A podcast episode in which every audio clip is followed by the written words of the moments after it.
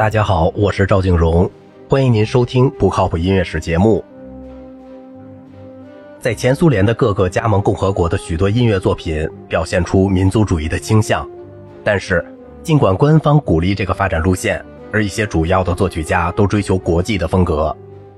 出生于1891年的谢尔盖·普罗科菲耶夫为管弦乐队而作的《塞西亚组曲》，和他的大合唱亚历山大·涅夫斯基歌剧《战争与和平》。以及迪米特里·肖斯塔科维奇的歌剧《麦克白夫人》都吸取了俄罗斯的素材，但普罗科菲耶夫和肖斯塔科维奇都不是狭隘意义上的民族主义者。普罗科菲耶夫1918年至1934年侨居国外，他的古典交响曲在新鲜的语境中，创造性的把早先历史时期的风格和曲式设计相混合，旋律基本是有调性的，有宽广的跳进和悠长的旋律线条。三和弦和声充满了奇怪的转位、不寻常的间隔和不协调的并列。第三钢琴协奏曲、交响组曲《今日中尉》，朗诵与乐队的交响童话《彼得与狼》和芭蕾舞剧《罗密欧与朱丽叶》都进入了标准的保留节目。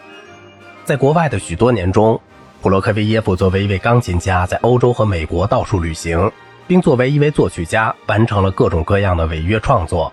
其中有为芝加哥写作的歌剧《三局之恋》。何为在巴黎的编舞者和演出经理谢尔盖·加基列夫创作的芭蕾舞剧。当他永久定居苏联后，他的风格并无激烈的改变，但是他对形式主义的指控却耿耿于怀。这个指控是针对他的，也是针对肖斯塔科维奇和其他人的。是一九四八年由苏联评论界和党的领袖做出的所谓形式主义的批评，意思就是音乐没有歌颂革命的意识形态以及英雄。也没有通过一种容易接受的社会主义现实主义反映工人阶级的体验。普罗科菲耶夫为自己辩护说，他真诚地努力追求一种清晰而吸引人的语言。我从来不怀疑旋律的重要性，我喜爱旋律，而且把它视为音乐的最重要的因素。多年以来，我一直在自己的作品中努力地去改善它的质量。对于作曲家来说，最困难的就是找到一种旋律，它既能使外行的听众立即理解。同时也能满足独特的人的需求。他被一种极大的危险所困扰，他可能陷入琐碎或平凡之中，或者陷入把旧作炒冷饭的危险中。就这个方面来说，写作复杂旋律的作品反倒是很容易的事。也可能发生这样的情况：因为作曲家长时间的推敲他的旋律，反复的修改它，以致不明智的使它过分精致而复杂，从而离开了淳朴。我自己在工作中也掉进了这个陷阱中。普罗科菲耶夫的第五交响曲和第七交响曲证明了他追求清澈旋律的成功，他们是抒情主义的胜利，既不添油加醋，也不平淡无奇。虽然他喜欢用重复来建立激动情绪，但因为他的新奇的附属乐思极其丰富，衬托着他的主要的主题，使得重复的聆听能够为精致而实性的细节增添趣味。他从未停止过追求结构的清晰与精致，尽管他承认他曾受西方的形式主义的感染。迪米特里·肖斯塔科维奇十九岁时即以第一交响曲而在国际乐坛上一鸣惊人。虽然随后的每一首交响曲都受到推崇，但只有第五交响曲和第十交响曲才在保留节目中获得显著的地位。他在苏联制度下受教育并度过整个生涯，这个制度对他也还算宽大。虽然也不能免于官方的批评，他的歌剧《母亲斯克县的麦克白夫人》在圣彼得堡、纽约和其他地方都获得了成功，只是在1936年遭到莫斯科真理报的谴责后才被撤回。在第四幕的第九场中，卡特琳娜和谋杀了她丈夫的谢尔盖正同其他囚犯一起被押往西伯利亚。这个段落对暴力和情爱做了真实而讽刺的音乐描绘，这冒犯了苏联的领袖们。第五交响曲因其态度乐观、浅显易懂，末乐章又十分热闹，因而被某些人认为是对共产党要求的社会主义现实的让步。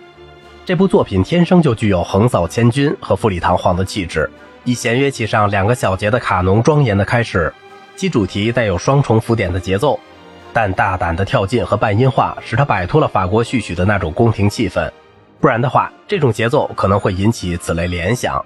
当浮点节奏在低音弦乐器上持续时，就像普罗科菲耶夫所说的那样，小提琴演奏的一个高昂的旋律出现在前景中，腹部主题通过音程和时值的扩张与开头的主题有微妙的联系。当钢琴奏出一个正规的结束部主题时，标志着一个古典的展开部的开始。这个段落还包括一个进行曲的插段，它是肖斯塔科维奇最具特点之处。其余的乐章包括一首谐谑曲，一段为缩减的乐队而做的广板，以及一段充分使用大乐队的不太快的快板。第七交响曲又名《列宁格勒》，标题性的处理了反抗希特勒的英雄的圣彼得堡保卫战的题材。它的各乐章原有这些标题：战争、召唤、故乡的广阔空间和胜利。这位作曲家还在第十交响曲第三乐章的一个主题上用音乐签上了自己的名字。他按照德语的方式，从自己的名字中选取了 D 降 E C B 四个字母，也就是 D E S C H 或 D S C H，